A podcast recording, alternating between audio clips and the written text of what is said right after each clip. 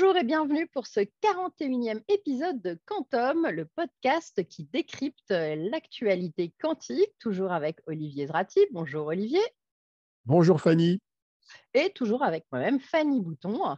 Euh, voilà, toujours deux passionnés du sujet. On continue et, euh, et, on a encore plein de choses à vous raconter pour cette actualité mensuelle qui a été encore riche, hein, on peut le dire Olivier. Alors justement, euh, il faudrait préciser que même si tu as été absente dans deux quand, des codes quantum récemment, tu n'es pas partie ad vitam. Hein, tu avais deux empêchements, un technique et un pratique. Mais tu ah bah oui, faut bien. Hein, voilà. voilà. exactement. Euh, j'ai pris un petit peu de congé. Voilà, mais il y en a qui s'inquiètent. Alors, euh, il y en a qui s'inquiètent. Ah, mais non. Oui, oui, oui. J'ai eu des échos. Je, je suis bien là et je ne vais pas laisser Olivier tout seul. Ne vous inquiétez pas. Alors, on va euh, commencer par les événements et on va faire le monde à l'envers par rapport à l'habitude. On va parler d'événements où tu intervenais, où je n'étais pas. Exactement. tu étais notamment la semaine passée à Pau. Dans un événement, il y avait pas mal de monde, j'ai cru comprendre. c'était un événement qui était à l'IA, mais qui parlait de quantique. Est-ce que tu peux nous raconter ce que c'était? Exactement. C'était l'association IAPO avec les, les, gens de la région, euh, l'école aussi, où il y a pas mal de formations sur l'intelligence artificielle euh, qui s'appelle SciTech, qui euh, s'était organisée pour faire reprendre des conférences en réel. A priori, ils n'en avaient pas refait depuis le, début du Covid. Hein, et ils voulaient faire une conférence sur l'IA et le quantique. En décryptant, bon, on, a, vite vu que ce n'était pas que ça le sujet, même si on a un, petit peu était sur le sujet du quantum machine learning, on est revenu sur qu'est-ce que ça allait faire, comment ça allait se passer. Et, euh, voilà, donc il y avait euh, une présentation, il y avait euh, Olivier S de chez Atos qui est venu expliquer comment fonctionnait le quantique, l'informatique quantique, qu'est-ce que ça allait donner, et puis qu'est-ce que faisait Atos sur le sujet. Et ensuite, on a eu un panel avec Sabine Maire du GNC et de, HQI, hein, l'hybride Quantum Initiative. et puis, il y avait aussi Robert Marino de Qubit Pharmaceuticals qui, lui, bah, expliquait qu'est-ce que faisait une start-up autour du quantique quand on fait des médicaments ou des vaccins donc voilà, et puis moi je représentais OVH Cloud pour, pour expliquer l'importance de l'arrivée de l'informatique quantique dans le cloud et aussi bah, qu'on va faire un peu de décryptage global puisque je le fais avec toi et donc ça permettait d'avoir un peu un, un Des replays de cet événement ou pas? Alors, je pense qu'il y, y aura un replay. je, je, mettrai le lien dès qu'il sera disponible. mais en tout cas, il était en direct live et on l'avait largement partagé. Voilà, donc c'était toute une matinée dédiée au sujet. Il y avait 150 personnes dans la salle qui étaient essentiellement des étudiants ou des gens de la région, plus de quelques personnes du grand groupe de la région. Et ensuite, on a été visiter le supercalculateur de chez Total. et, c'était sympa. Mais on ne peut pas rentrer, je n'ai pas pu aller toucher les machines comme au GNC on le voit de loin, comment ça se passe? Qu'est-ce qu'on Une grande baie vitrée, il y a une magnifique mise en scène. Ah, il y a une magnifique mise en scène euh, avec des lumières. Euh, voilà, on, se croirait dans un truc américain, tu sais, dans un, dans un centre d'attraction, mmh. tu rentres, ça te dit tout ce que Total fait grâce au supercalculateur, euh, etc. Et c'est très scénarisé. Et après, c'est vrai que c'est très très, très protégé. On a même un vigile hein, qui surveille bien mmh. qu'on ne filme pas, qu'on ne prend pas de pour photos. la petite histoire. Alors pour pas pu faire un selfie avec ce super calculateur-là. Et voilà. grande pourquoi Total, pourquoi Total Apo? C'est l'historique du gaz de lac, si je ne m'abuse. Hein, Exactement. Il y, avait, il y avait tout un tas de gisements de, gaz. et puis, voilà. Et il continue à faire donc tout un tas de calculs sur justement les forages, justement, comment on fait bien toutes les grilles, les grilles pour, pour, aller récupérer tout, tout, bien hein, et le faire efficace. Alors, ça, c'était à Pau, et après, tu as, participé à un autre événement sur la finance à Paris, de mémoire? Exactement, AI for Finance. On voit mmh que l'IA est toujours partout, hein, l'intelligence artificielle. Euh, mais c'est pareil, il y avait euh, donc depuis deux ans, euh, j'ai une petite, une petite masterclass en général avec une des startups que j'accompagne. L'année dernière, on l'avait fait avec Cryptonex pour parler de la sécurité, quand sécuriser ces données, comment combattre ou pas l'algo de Shore. Et cette année, c'était plus sur y a-t-il des use cases déjà avec l'informatique quantique dans la finance? Et donc, on l'a fait avec Multiverse, qui a expliqué qu'est-ce qu'ils faisaient déjà, sur quoi ils allaient. Et, et puis voilà, comprendre tout ce qui est Quantum Inspired. C'est Michel Curec, Michel Curec qui intervenait. Exactement, c'était avec Michel Curec, le CEO France. Alors, quelle est la réponse à la question? Y a-t-il des ah. use cases aujourd'hui? Alors, il n'y a, pas encore de choses, je pense, avec l'avantage quantique. Par contre, on voit clairement qu'il y a des choses qu'on n'imaginait pas il y a deux ans. C'est-à-dire que même avec l'informatique classique, faire du quantum inspired et refaire des calculs permet déjà d'aller vers des avantages, des avantages de calcul sur tout ce qui est optimisation. Euh, et en particulier, alors il y a, je ne suis pas une spécialiste, hein, mais euh, tout ce qui est autour de, de, Monte Carlo revient très très souvent.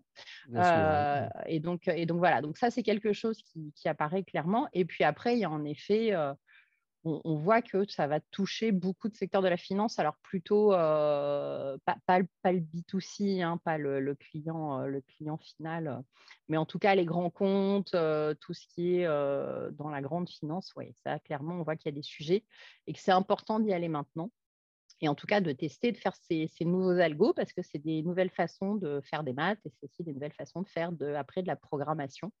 Donc ça, c'est se préparer maintenant à la puissance des machines de demain et à l'intermédiaire, euh, toute la période euh, NISC euh, et, hybride. Donc voilà. Et il y avait beaucoup de monde, on a fait salle pleine. On était très contents. Bien, bien.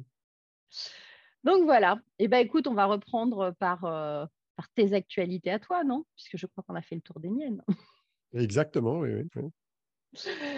Donc toi, tu as participé à un workshop euh, organisé par Keysight à Grenoble, euh, mi-septembre, sur l'électronique de contrôle des qubits. Tu y intervenais. Est-ce que tu peux nous décrire un petit peu euh, ce qui se passait, ce qu'il y avait de nouveau chez Keysight? Oui, alors c'était Grenoble et Paris. Hein. il y avait le 12 et le 13 septembre.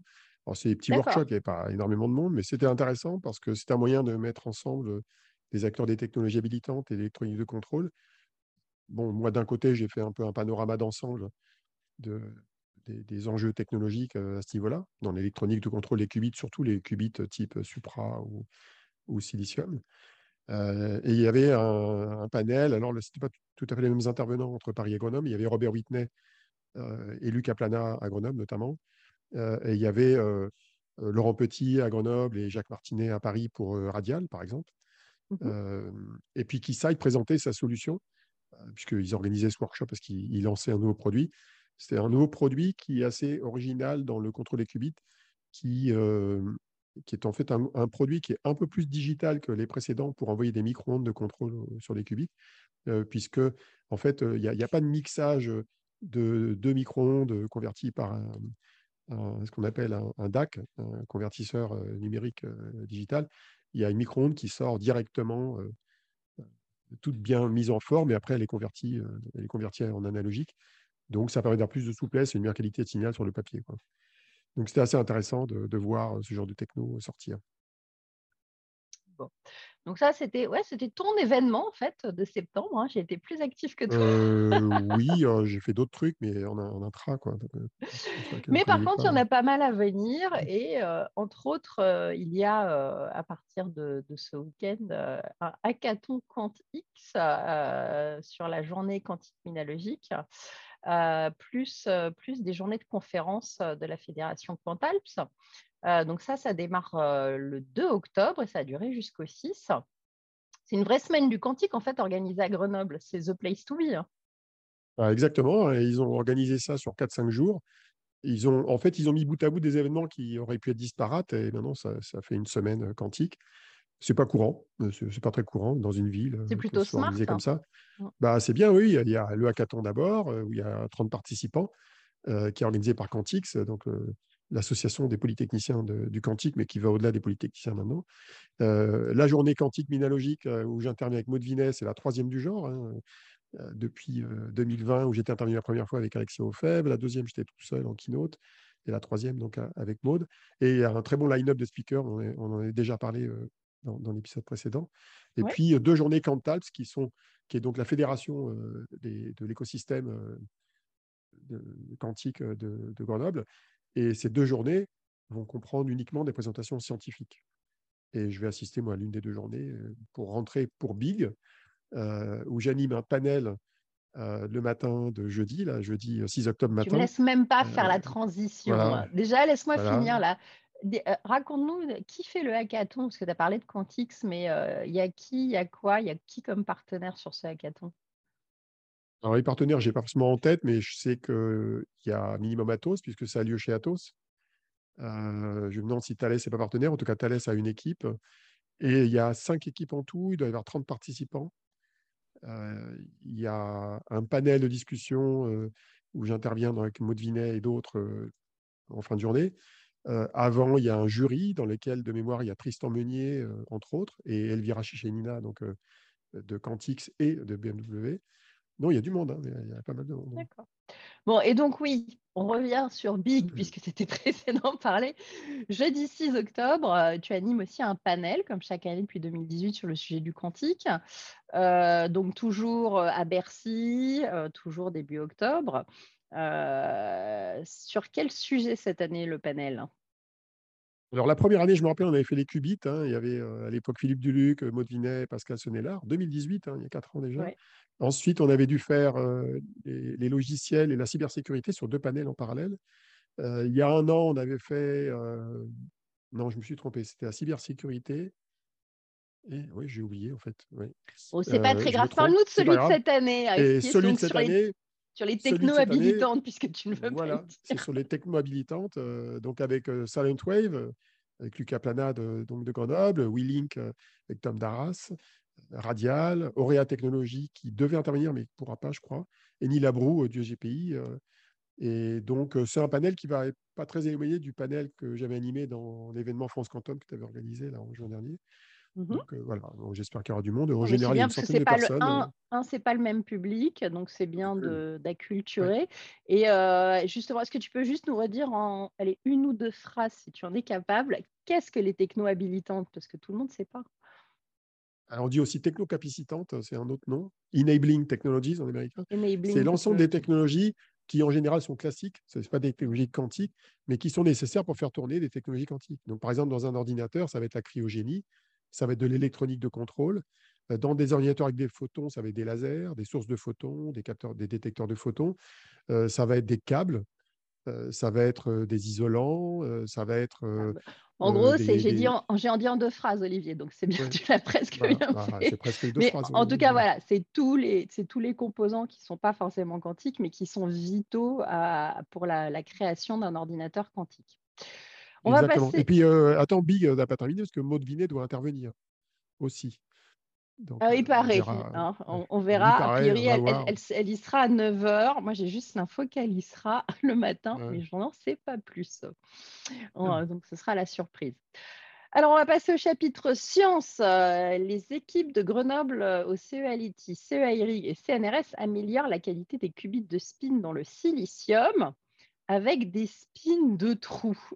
c'est quoi après les, les qubits de chat, les spins de trous? C'est un truc qui tourne autour d'un trou? Oui, c'est assez rigolo parce qu'en fait, en général, quand on parle de, de, de, qubits de spin, c'est un électron. Donc, c'est un électron qui est piégé dans un puits de potentiel, dans un spin conducteur, et on arrive avec des ondes électromagnétiques, en gros, à contrôler le spin, qui est l'orientation, on va dire, plus ou moins. Mais ce n'est pas une orientation magnétique, c'est une orientation. On ne sait pas trop expliquer ce que c'est d'ailleurs physiquement. Mmh on contrôle souvent avec des ondes électromagnétiques. Eh bien, ce qu'on appelle un spin de trou, c'est un endroit, toujours pareil dans un spin conducteur, mais où là où il manque un électron. Donc, c'est comme si on avait une espèce d'électron euh, virtuel absent, et ce, trou, en fait, on peut en contrôler le spin. En fait, on contrôle ce qu'il y a autour en pratique. Et donc, euh, bah, c'est l'équipe autour notamment de Silvano De Franceschi là, de, de, l'IRIG qui, mmh euh, qui, fait ses travaux sur des spins de trous. Alors, en fait, quand, on regarde ce qui se passe à Grenoble sur les, les qubits de spin, il y a plusieurs technologies qui sont étudiées en parallèle. Il y a les qubits de spin classique, donc c'est en général un double quantum dot dans lequel il y a un électron qui est piégé. Il y a cette technologie alternative qui est, testée avec des qubits de, trous, des spins de trous. Et euh, par ailleurs, euh, notamment avec Tristan Meunier au CNRS, ils étudient plutôt pour la modélisation de, qubits et de, phénomènes physiques, les qubits en arsénure de gallium, en ASGA comme on dit, ou GAAS en américain, Et ça ne veut pas dire que ce sera des qubits en production. C'est une technique qui est utilisée depuis une vingtaine d'années pour faire des expériences. Mais en gros, c'est assez intéressant par rapport à d'autres types de qubits comme les Supra, c'est que pour mettre au point des qubits de, spin, on est obligé de tester plusieurs technos en parallèle, qui peut-être après à les combiner ou disons apprendre des, choses sur les matériaux au fur et à mesure. Ok. Eh ben, on va passer à la bataille, non pas Star Wars, mais à la bataille des benchmarks sur l'avantage quantique. Un papier explique pouvoir obtenir un avantage quantique exponentiel sur du NISC avec un algorithme d'analyse topologique de données spécifiques. Euh, rien que ça. Euh, alors, est-ce que le NISC, Olivier, permet d'obtenir un avantage quantique? Si tu peux nous redire en une phrase le NISC. Alors, NISC, ça veut dire Noisy Intermediate Scale Computing. C'est les ordinateurs quantiques, on va dire, d'aujourd'hui, qui ont quelques dizaines à centaines de qubits, qui sont bruités. Donc, ils ne sont pas corrigés. C'est des qubits physiques, il n'y a pas de qubits logiques avec euh, très peu d'erreurs. Et mmh euh, bah, la, grande question à 100 balles de toute l'industrie, c'est de savoir est-ce qu'on va pouvoir tirer parti de ces qubits bruités euh, avant d'avoir des ordinateurs scalable avec de la correction d'erreurs, avec des qubits logiques? Et donc, la réponse est encore un peu floue parce qu'effectivement, on voit apparaître de ci, de là des algorithmes intéressants qui pourraient fonctionner sur ce genre de machine, mais on n'a pas encore une certitude qu'on aura vraiment un avantage quantique à grande échelle. D'ailleurs, à la limite, j'aurais tendance à dire qu'on a plutôt un avantage quantique sur D-Wave et les quantum annealers que sur du, du NISC gate-based en tout cas. Et peut-être même avec les, simulateurs quantiques type Pascal. Mais c'est ce qu'on disait tout à l'heure sur la finance, c'est qu'on commence quand même à voir des choses. Comme on fait des maths différemment, ça, ça, ça, ça, bouge. Ça bouge. Alors, ça, a fait beaucoup parler dans le milieu de l'information quantique. L'acronyme, c'est TDA, donc c'est Topological Data Analysis, un truc comme ça. Bon, c'est une analyse en gros de données complexes, on va faire simple. Hein.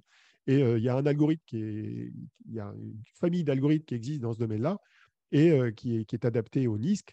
Et donc, il y a eu plusieurs papiers qui ont été publiés récemment. Alors, il y en a un qui est assez intriguant parce que le papier, le titre, c'est Exponential Advantage on Noisy Quantum Computers. Alors, tu vois ça, tu dis waouh, quoi. Et donc, euh, le papier, il dit qu'il y aurait un avantage euh, quantique sur des ordinateurs NISC pour résoudre ce type de problème, qui est un problème très spécifique. Alors, en fait, quand on lit le papier, juste avant la conclusion à la page 20, euh, je ne sais pas combien, vers la fin, il y a un truc qui dit que oui, en fait, ce serait possible d'obtenir un avantage quantique, mais avec 96 qubits physiques, qui aurait une fidélité de 99,99% pour les portes à 2 qubits. Alors, ouais, on n'y est pas encore. Donc. On n'y est pas encore. Bah, on n'y est pas encore parce qu'aujourd'hui, cette fidélité, on peut l'obtenir euh, vaguement sur des ordinateurs quantiques à base d'ions piégés. Voilà, oui. Avec 12 qubits chez Continuum. Mais le problème, c'est que pour passer 12 qubits à 96 chez Continuum, c'est pas demain la veille. Il y a encore beaucoup de boulot pour y arriver. C'est un des plus gros problèmes de, ce type de qubits, c'est que la scalabilité, elle est, elle est compliquée, contrairement à d'autres. Oui, disons que sur les ions piégés, c'est moins évident que ça puisse scaler. Mmh, mmh, mmh, bon. Ils sont très bons aujourd'hui, mais ils n'ont pas forcément le même potentiel de scalabilité que d'autres technos, qui sont moins bonnes. Ben, on voit que ça scale en tout cas moins vite et qu'il y a moins d'avancées de ce côté-là sur cette techno-là que, sur d'autres types de qubits, mmh. en tout cas. parce que ça, ça patine un peu. Mais, mmh, ouais, ouais, mais c'est pas Ça patine un peu autour de 20, 30 qubits. Quoi, voilà. ouais. Ok. Alors, tu veux que je passe à la news suivante? J'allais boire un coup. Tranquille. Euh, une équipe du LKB a créé un cluster state de 21 photons grâce à du multiplexage temporel et en fréquence, cela étant le champ du possible dans le calcul à base de photons. Là aussi, euh, plein de gens qu'on connaît bien. Euh, tu nous décris un petit peu. Hein. Bah, en fait, c'est bien un souci important. Il y a, si on veut faire du calcul avec des photons, il faut être capable de créer des sources de photons qui génèrent en fait des paquets de photons qui sont intriqués entre eux. Et alors, il y a plein de manières de le faire. Euh, et il y a plein de types de photons qu'on peut intriquer entre eux. Alors, le truc tout bête, c'est on a des photons intriqués, ils sont tous pareils. Bon, ok, c'est un petit peu ce que pourraient faire, par exemple, les sources de Candela. Mais il y a mmh d'autres méthodes qui consistent à les intriquer, mais sur des propriétés différentes. Donc, par exemple, sur des fréquences différentes, sur euh, du, même du multiplexage temporel. Ils sont décalés dans le temps et après, on, les, on les réaligne. Euh, il peut y en avoir en phase. Enfin, il y a tout un tas de méthodes pour euh, intriquer des photons. Et euh, il y a plein de labos qui travaillent en parallèle. Et là, bon, c'est un papier qui est relativement récent, publié sur Archive, avec bah, un certain nombre de gens qu'on connaît, comme Valentina Parigui et Nicolas Treps, qu'on a reçus Mmh dans des codes quantum, avec Tifain Kouadou, qui est probablement une thésarde de, leur équipe, qui a publié ce papier. Alors, le texte est Spectrally Shaped and Pulse by Pulse Multiplex Multimode Squeezed State of Light. Voilà, bon, je vous invite à le lire comprendre ce qu'il y a derrière. Mais il y a plein d'équipes françaises qui travaillent là-dessus, et pas que. Hein. Le record, un des records de, de photons intriqués, c'est des Allemands du NPI, du Max Planck Institute, qui ont atteint, sur des photons ayant les mêmes propriétés, 14 photons euh, intriqués. Donc c'est intéressant. OK. Alors, un autre papier décrit une approche d'optimisation des ressources d'un ordinateur quantique avec l'exemple des qubits supraconducteurs. Euh, il, intègre, il s'intègre dans le cadre de la Quantum Energy Initiative lancée en août 2022 alors, par euh, une certaine Alexia Ofev, un Robert Whitney et un certain Olivier Ezrati. Je ne vois pas oui, qui, oui, c'est le, même, le même. qui vise à créer une approche systémique mondiale associant chercheurs et entreprises pour s'assurer de la sobriété énergétique des technologies quantiques. Tu nous en dis un peu plus aussi? On, a déjà, on a déjà parlé euh, dans l'épisode précédent, mais là, ça y est, on est lancé. On, a lancé un site web fin août. On a, on a recueilli des pétitions. Mmh on en est presque à 200 là. De... Ce n'est pas une pétition pour, au sens classique du terme, c'est un manifesto pour soutenir la démarche scientifique et pour après viser à, obtenir des, financements de projets collaboratifs, notamment à l'échelle européenne, autour de mmh ça. Et le papier, donc Optimizing Resource Efficiencies for Scalable Full Stack Quantum Computers, dont l'auteur principal est Marco Felus Asiani, et, donc avec une équipe qui contient aussi Yvain Tonard du LIST au CEA, Robert Whitney et Alexia Ofev, eh bien, et auquel j'ai contribué en fait pas mal, parce que ça fait au moins deux ans qu'ils sont dessus. c'est un papier très intéressant qui, en fait, met en musique une méthode qui a été créée par ces gens-là, qui s'appelle MNR. Donc, ça veut dire Metric Noise Resource. C'est en gros une méthodologie qui permet de comprendre la relation systémique qui existe entre les, métriques qu'on veut obtenir pour euh, réaliser un algorithme, par exemple le taux d'erreur qu'on veut obtenir, le bruit naturel qu'il y a dans les qubits et qu'il faut qu'on contrôle, et les ressources qui permettent de contrôler le bruit. Et donc, euh, c'est une méthodologie qui est assez carrée, qui permet de se dire, voilà comment on va gérer les interdépendances entre ces différents critères. Et ils l'ont mis en musique dans le cas des, des qubits supraconducteurs. Et euh, bah, dans la lignette que Alexia avait présentée lors de France Quantum en juin dernier, ils ont abouti à un certain nombre de conclusions très intéressantes qui sont de dire que dans certaines conditions euh, assez stretch, je dirais, en termes de fidélité de qubit, en termes de coût énergétique de l'électronique du contrôle et en termes de puissance de cryogénie, on peut obtenir un véritable avantage énergétique avec un ordinateur quantique par rapport à des, machines classiques. Par contre, si on ne fait pas de progrès dans ces domaines-là et si les gens ne travaillent pas bien ensemble, c'est le contraire. C'est la cata, je dirais, entre nous. Donc, en fait, c'est un papier qui permet de positionner le problème, qui, montre bien qu'il faut avoir euh, une, approche systémique autour de la question énergétique pour euh, faire en sorte que l'ordinateur quantique soit à la fois vertueux d'un côté et apporte un mmh. bénéfice sous la dimension de la consommation d'énergie euh, aussi d'un autre côté. Ok. Voilà. Et donc, on retrouve cette initiative euh, sur quantum-énergie-initiative.org. On vous mettra le lien euh, dans, les commentaires en dessous, la vidéo ou le podcast. Et puis, euh, voilà, si vous souhaitez signer la pétition, le manifesto et tout, vous pouvez aller directement sur le site. les gens qui ont signé la pétition, ils viennent d'où? Et c'est quoi les prochaines étapes? Alors, on a 32 pays représentés c'est quand même pas mal. Hein. Hein. C'est vraiment un réseau international. On a deux tiers d'étrangers, on a beaucoup de Français, donc à la limite, pas obligé d'avoir plus de Français maintenant, on a, assez. il faut vraiment avoir des, étrangers, des Européens notamment. On a beaucoup de Suédois, beaucoup d'Espagnols, des Italiens. On n'a pas encore assez d'Allemands, je trouve. Mais en gros, on a une bonne représentation mondiale des Anglais, des Américains, des Asiatiques, des Japonais même. ça va très très loin. Et ça montre bien que le sujet est mondial. Ce n'est pas un sujet français, c'est un sujet qui concerne tous les chercheurs. Et donc, la prochaine étape, c'est d'ouvrir le site, de partager plus d'informations pour créer une communauté autour de ça. On a comme, comme plan d'organiser une conférence sur le sujet, peut-être à Singapour l'année prochaine, peut-être un workshop aussi à Las Vegas, mais pas au CES. Ce serait au mois de mars, potentiellement, hein, au mois de mars, lors de l'APS Meeting, qui est un, grand meeting de physiciens qui tourne de ville en ville aux États-Unis et qui est à Las Vegas en, mars prochain. Donc, on a, on a plein d'idées là-dessus.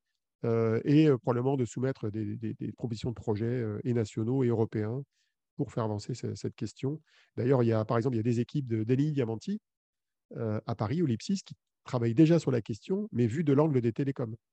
Ouais. Parce que la consommation énergétique se pose aussi pour les télécoms. Si, si par exemple on met de la cryptographie quantique et des télécommunications quantiques en production à grande échelle chez les opérateurs, il faut aussi se poser la question de l'empreinte énergétique de ces nouvelles technologies.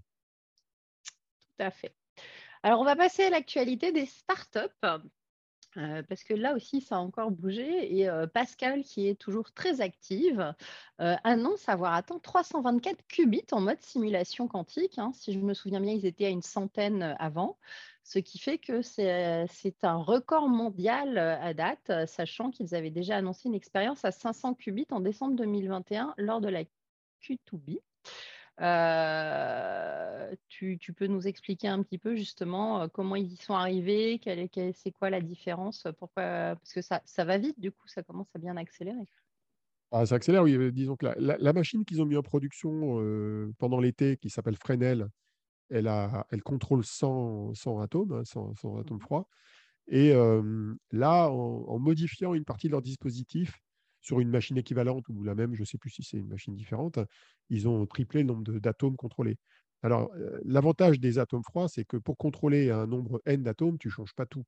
Tu peux changer les paramétrages du laser, des lasers. Il y a, plusieurs lasers qui contrôlent sur des fréquences différentes euh, le, positionnement des atomes et leur refroidissement, et les portes quantiques euh, et, la, programmation. et là, ce qu'ils ont dû changer, d'après ce que j'avais entendu dire de la part de Thierry Lahaye dans une conférence qui avait lieu en juin, c'est qu'ils ont mis un, cryostat à 4 Kelvin autour de la pompe à ultravide qui permet d'améliorer le, vide qui est fait dans la, chambre euh, froide où se trouvent les atomes. Et grâce à ça, ça permet de contrôler un plus grand nombre d'atomes. Parce que ça n'a pas l'air, mais contrôler plusieurs centaines d'atomes pour les positionner un par un, espacés de, je ne sais plus combien, quelques microns à peine, euh, correctement, c'est un énorme défi. Juste avec des lasers et avec des, mmh des, SLM, hein, qui sont des espèces de cristaux liquides qui contrôlent la phase des rayons laser, qui vont positionner les. Un peu comme c'est comme un, équivalent d'un hologramme qui va positionner à un endroit précis les différents atomes. Alors, ils avaient déjà annoncé une expérience de labo à 500 qubits en décembre dernier, mais je pense que ce n'est pas la même chose. Là, à l'époque, c'était une expérience de labo euh, sans programmation, et là, ils, ils, ont montré une expérience à 324 qubits avec un papier qui décrit comment on peut préparer les états de ces atomes pour les programmer en gros, pour résoudre un problème de simulation quantique. D'ailleurs, j'ai découvert un, truc intéressant dans, via French Web, euh, qui a une série sur les CTO. Ils viennent d'interviewer euh, Claire Lehenaf, qui travaille chez Pascal et qui gère leurs opérations dans le cloud. Donc, ça devrait t'intéresser, ça. Je ne sais pas si tu la connais, mais. Euh, non, pas encore rencontré, mais, mais leur équipe s'étoffe en effet. J'ai rencontré d'autres ah personnes chez eux. Ah, il recrutent beaucoup, recrutent beaucoup. Alors, on va passer à IQM. Euh, les, les, Finlandais, si je ne me trompe, qui s'associent à QFox pour développer une interface optique de connexion entre ordinateurs quantiques. QFox, c'est des Hollandais, si je ne m'abuse. Oui, oui, tout à fait. Financé par Cantonation. Oui, exactement. Donc, c'est une start-up euh, dont on entend parler depuis un peu moins d'un an. Euh, bon, alors sur le principe, c'est bien vu de, pour IQM euh, de commencer à s'intéresser aux questions d'interco, comme on dit dans le jargon maintenant, interconnect, c'est-à-dire comment on va relier des QPU, des Quantum Processing Units, entre eux, pour créer des architectures plus scalable. Bon, alors ceci étant, QFox, qui est en fait une start-up qui utilise des travaux de recherche de Simon Grobacher de, de TU Delft, bah, c'est encore du TRL très bas. Hein. C'est-à-dire que c'est encore un truc qui va demander beaucoup d'efforts pour en faire vraiment des produits commercialisables et vraiment, je dirais, opérationnels. Moi, je suis, très, je suis très curieux de savoir comment ça va se passer quand on va relier plusieurs paires de qubits entre elles, entre eux, dans deux processeurs quantiques. Parce qu'il faut savoir que pour créer une interco correcte entre deux ordinateurs quantiques, ce n'est pas juste des qubits qu'on relie entre eux en fait, avec un fil. Hein. C'est des mmh. qubits qu'on relie entre eux par une source d'intrication. Et sa source d'intrication, elle passe par des photons, mais elle passe aussi par la conversion des photons en, un état quantique qui est, qui, est, vu ou contrôlable par le, par le, qubit. Et donc, en l'occurrence, chez IQM, c'est une boucle supraconductrice. Donc, il faut convertir l'hamiltonien, en gros, c'est-à-dire l'état quantique de la boucle en quelque chose qui est euh, transformable en un photon et plutôt un photon dans le domaine du, visible ou de l'infrarouge. Donc c'est un sacré défi hein, technique. Et il faut le faire sur plusieurs photons. Enfin, plusieurs photons et plusieurs paires de qubits. Donc il y a du boulot. Bon, en tout cas, c'est bien. Ça bouge, ça, il y a des associations, ça continue à avancer. Alors, on continue avec HeroQ, euh, la start-up américaine qui crée des puces à l'hélium. Eux, ils ont levé, euh, alors c'est pas beaucoup pour des Américains, 7,25 millions de dollars.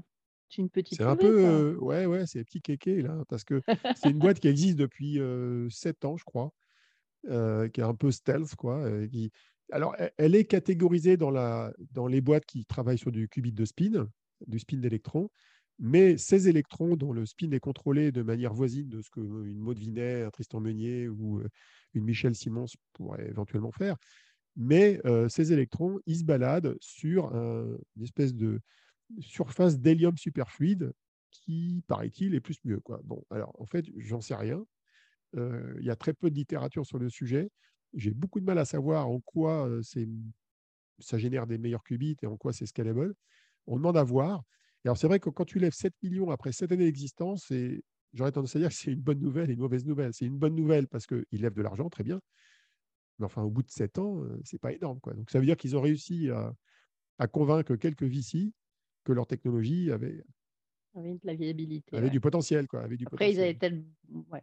En tout cas, euh, c'est toujours intéressant. Il y a plein de super vidéos sur YouTube pour comprendre ce que c'est qu'un super fluide. J'irai regarder ah oui, ça, l'hélium superfluide. Parce que les superfluides, ça a des propriétés euh, fascinantes. Exactement. Rien, bon, euh, ça. ça sous-entend néanmoins qu'il faut que ce soit froid déjà. Hein. c'est parce que l'hélium superfluide, c'est en dessous de 1 Kelvin, je crois, entre 1 et 1,2 Kelvin. Donc, c'est des températures froides, quoi, bon, classique. Un truc qui devrait être gelé, qui est liquide, c'est quand même chouette. Moi, j'aime eh bien. oui, eh oui. Ça, ça, défie ma, mes connaissances. On va passer à l'écosystème euh, et euh, on va reprendre le fameux sujet de la bataille de la hype quantique dans les médias avec euh, une bardée d'articles qui sont sortis pour le pour, le contre. alors Olivier, hype ou pas hype? Toi-même, tu as fait un papier hein, ah oui, sur le sujet. Est-ce que c'est trop hype? Est-ce que ça l'est pas assez? Est-ce que est-ce qu'il faut aller vers le quantique ou pas? La grande Ce qui est très marrant, c'est que c'est un débat. C'est devenu un débat intéressant. Mmh. Et il y, a, y, a, deux types de protagonistes dans le débat. Premier type de protagoniste, ça va être des, des acteurs de l'écosystème. Alors, il y en a eu un, par exemple, James Clark, qui est le patron du quantique chez Intel, qui a publié un papier qui s'appelle Disentangling the Facts from the Hype of Quantum Computing, donc, alors, la position d'Intel est la suivante, c'est qu'Intel euh, n'a pas grand-chose à se mettre sous la dent, en tout cas à montrer aux utilisateurs, euh, contrairement à IBM par exemple. Et donc, euh, Intel valorise une approche long terme. Donc, ils ont tendance à dire, ceux qui promettent la Lune tout de suite maintenant, bah, ils exagèrent. Et nous, on est une approche long terme. Et voilà, nous, on est gentils. on ne raconte pas de salade parce qu'on est dans le long terme. Même topo avec Simon Benjamin, qui est l'un des cofondateurs de Quantum Motion, qui est en Angleterre, et qui, lui, alors, s'est farci une réponse cinglante à un article euh, d'un autre chercheur euh, de, je ne sais plus quelle université, je ne sais plus si c'était Oxford ou Cambridge euh, en Angleterre, d'un certain Nikita Gourianov, qui mmh était, lui, exagéré dans les critiques. Il disait qu'en gros, les physiciens font ça pour de l'argent, c'est qu'une histoire d'argent, et c'était vraiment très en creux, comme on dit dans le langage journalistique. Et genre, il y a un autre article de The Next Week qui disait Oxford scientist says greedy physicists have overhyped quantum computing. Alors, ce n'est pas entièrement faux. Certains physiciens peuvent être amenés à exagérer les promesses du calcul quantique, mais ce n'est pas forcément que les physiciens. J'aurais tendance à dire c'est les analystes, c'est les consultants, c'est les, start-upers. Euh, on voit bien que pour lever des fonds à un moment et de toute façon mm. avancer, il y a souvent euh, une exagération des choses pour faire avancer le truc. Parce que quand on est trop réaliste, si tu ne vends pas du rêve, hein, tu ne vends pas. Ah, c'est le problème. Dès, lors que tu privatises la recherche via des startups ou des grosses entreprises, bah, mécaniquement, tu es obligé de lever de l'argent, mécaniquement, tu es obligé de faire rêver, mécaniquement, tu en rajoutes un peu. Quand je vois les, les, business plans qui ont été faits par Rigetti, par D-Wave et par IonQ lorsqu'ils ont fait leur SPAC, leur fameuse introduction en bourse il via des fonds intermédiaires, ils ont rajouté un petit peu, quoi. C'est clair, c'est clair. Mais les physiciens eux-mêmes, je veux dire, qui sont dans des labos, en moyenne, sont quand même plus raisonnables, en moyenne. Bon, en tout cas, à suivre, mais euh, ça fait quand même des sacrées avancées. Et on le rappelle, ce n'est pas parce qu'une percée technologique n'aboutit pas, qu'elle ne va pas donner des résultats dans d'autres domaines. Euh, hein, on le rappelle, dans l'aérospatial, euh, même si on a finalement été que sur la Lune et qu'on recommence à peine, on a quand même maintenant des super matelas Bultex, des Nike avec des bulles d'air, euh, du micro-ondes, des, couvertures de survie. Il y a quand même beaucoup de choses qui finissent par aboutir dans le grand public. C'est là où on est bon, c'est toujours se resservir de l'argent qu'on a dépensé. On va terminer avec une actualité, euh, non pas des moindres, hein, c'est euh, l'actualité même du mois, la sortie du bouquin qui est passé à 1128 pages. Il n'y en a pas une que tu aurais écrite de plus entre-temps. Euh, j'ai failli, mais j'essaye de. J'ai mis des pages blanches exprès pour tenir compte du fait que ça va grandir par des mises à jour discrètes. Il y, a des pages, il y a des pages euh, fantômes dans, sa, dans cette édition. Non. Donc, sérieusement, bouquin, Understanding Quantum Technology 2022 est enfin sorti le 29 septembre, comme il l'avait promis avant la fin du mois. Euh, c'est un livre record. Hein. Il est toujours en anglais, fini la version française, à mon grand désarroi. Il y a pas mal de gens qui disent alors est-ce qu'il y aurait une version française? Et là, j'ai du mal à répondre parce que Bon, déjà, c'est. Tu as eu du mal à le traduire en anglais, mais maintenant qu'il est tout en anglais, tu. Non, mais j'ai eu du mal à traduire en anglais il y a un an et demi. Euh, les logiciels de traduction que j'ai testés, il faut repasser derrière et c'est un travail de ah dingue. bah non, j'ai mis deux mois, même en passant par la traduction automatique, j'ai mis deux mois à finaliser le boulot l'année dernière. Donc, euh, c'est pas possible, de, en appuyant sur un bouton, de le faire en deux langues. C'était un sacré boulot déjà de le passer en anglais. Et au moins, c'est euh, la langue qui permet de parler au plus de monde. Et je crois que nos scientifiques, ça leur pose pas de problème. Mais alors, qui c'est qui va lire tout ça? Parce que bon, c'est sept mois de boulot à temps partiel euh, bien rempli. J'ai 910 figures commentées, 4000 références bibliographiques. Donc, ça veut dire que derrière, si vous avez à peu près 20 ans de lecture à faire, vous pouvez y aller. Euh, il y a un gag là-dessus. Il y a des gens qui disent Je n'ai pas terminé celui d'avant. Eh ben non, parce que ça se lit par morceaux. Bah, ça se lit par morceaux. Tu le lis en fonction de ce que tu veux rechercher. Par exemple, il y a 73 pages sur les télécoms quantiques. Moi, je vais passer, je vais, je vais enfin démarrer celui sur la QRNG. Voilà, bah, il doit y avoir 7 à 10 pages maximum, mais c'est un sujet, un sujet là-dessus. Bah, voilà. Tu as, un sujet, voilà. Et tu le, c'est, le Chinese menu. Tu vas regarder ce qui t'intéresse en fonction du besoin. Ceci étant, c'est vrai que sur 1000 pages, quand tu prends chacun des gros sujets, par exemple les technologies militantes, il y a 125 pages. les technologies de qubit, il doit y avoir 250 pages. c'est quoi un qubit Comment ça marche Comment ça se programme c'est quoi, le... c'est quoi les chapitres qui sont apparus qu'il n'y avait pas dans la précédente version ou qui sont plus étoffés, qui ont changé? Bah, il y, a, il y, a, deux choses. Il y a des chapitres qui se sont étoffés, genre les qubits, par exemple, les types de qubits. j'ai dû rajouter 30% de contenu parce que j'ai restructuré la matière, j'ai rajouté l'histoire des qubits par type de qubit. J'ai même fait un énorme schéma unique au monde sur la généalogie des qubits superconducteurs pour dire qui a créé quoi quand. Et j'aimerais bien le faire pour les autres, mais je ne l'ai pas encore fait.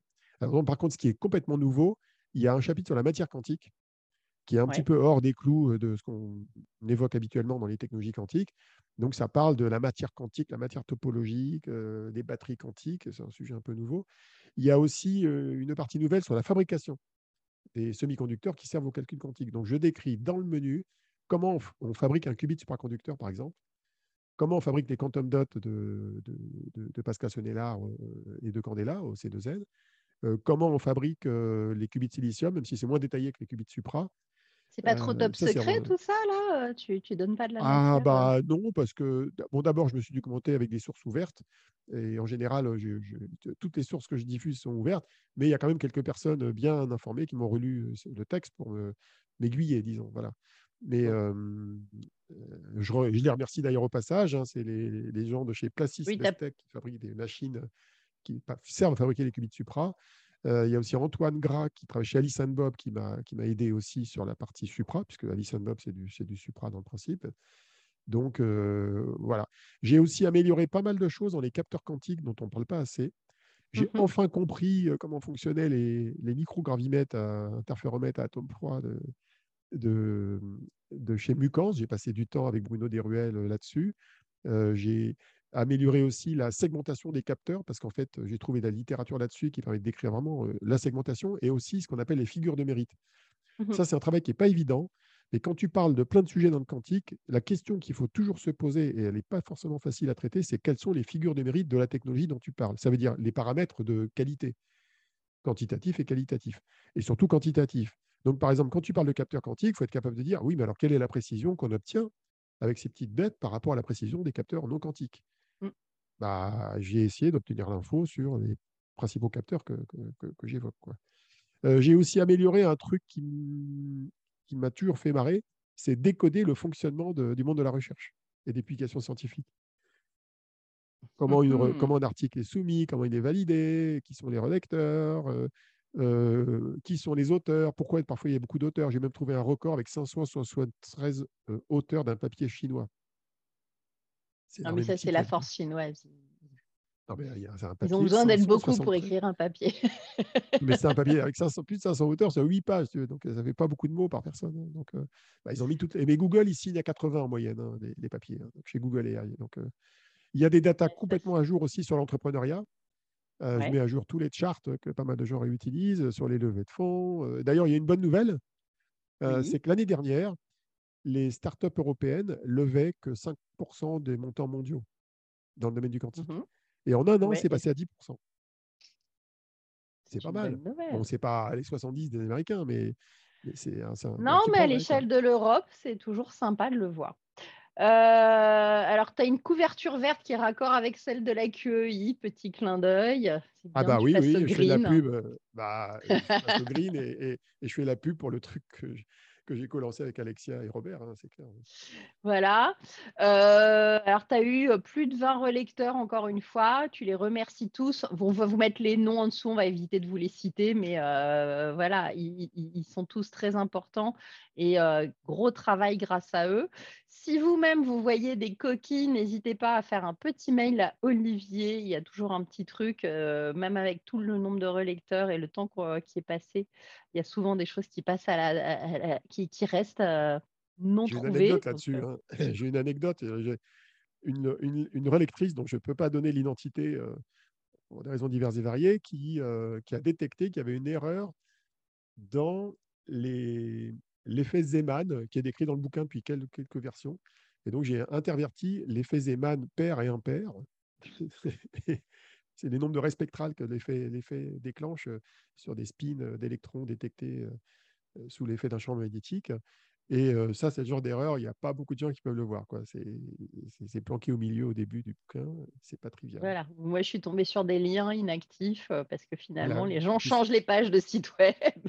C'est bizarre. Hein. Et, voilà, et comme je me penchais sur le sujet de la finance, c'était dans celui-là. Normalement, ça a été corrigé. alors, pas encore de version papier achetable sur Amazon. J'imagine que c'est parce que tu attends que les dernières corrections avant de, faire toute la mise en page définitive. Oui, alors il y a plusieurs raisons. L'année dernière, j'avais attendu aussi deux semaines, je crois, entre la sortie en ligne et la sortie Amazon. Bon, d'abord, il y a un truc bête, c'est que pour sortir sur Amazon, il faut faire une couverture, et la couverture a une dimension qui dépend du nombre de pages. Donc là, j'attends que ça soit bien sédimenté et je pouvais faire qu'à la fin, parce que le nombre de pages, il a bougé jusque l'avant-dernier jour de, la production du livre. Euh, et puis, effectivement, j'attends que ça décante un peu, c'est-à-dire qu'il y, ait des corrections. Euh. Bon, le problème, c'est que les corrections, elles n'arrivent pas instantanément, parce que tu ne lis pas ça en deux minutes. Et puis, je le mettrai sur Archive aussi, où j'avais mis le précédent. Voilà. Donc, il est toujours. Il est toujours gratuit sur ton ah blog, toujours en version PDF, toujours gratuit euh, sur Archive.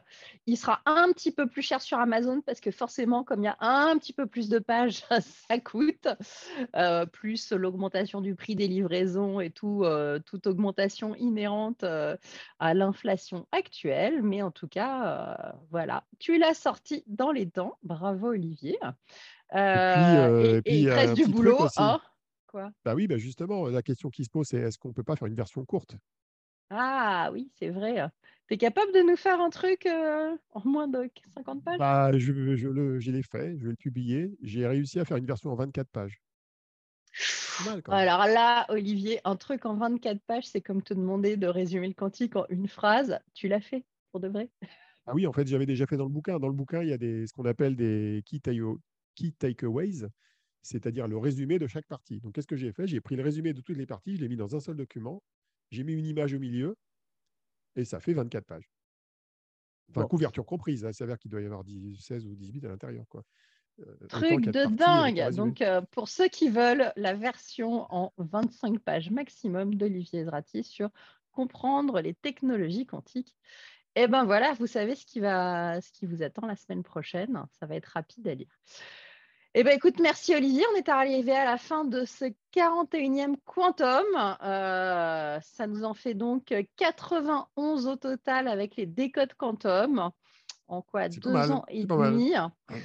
Voilà, après, euh, si on peut se dire qu'on n'aime pas le quantique, eh ben, euh, écoutez, en tout cas, merci de nous suivre euh, depuis ces nombreux épisodes. On est ravis d'être avec vous et que vous nous retrouviez les, tous les mois. Et, et, on se retrouve très très vite pour un prochain Décode Quantum et un Quantum dans un mois. Allez, ciao ciao. À la prochaine. Bye bye.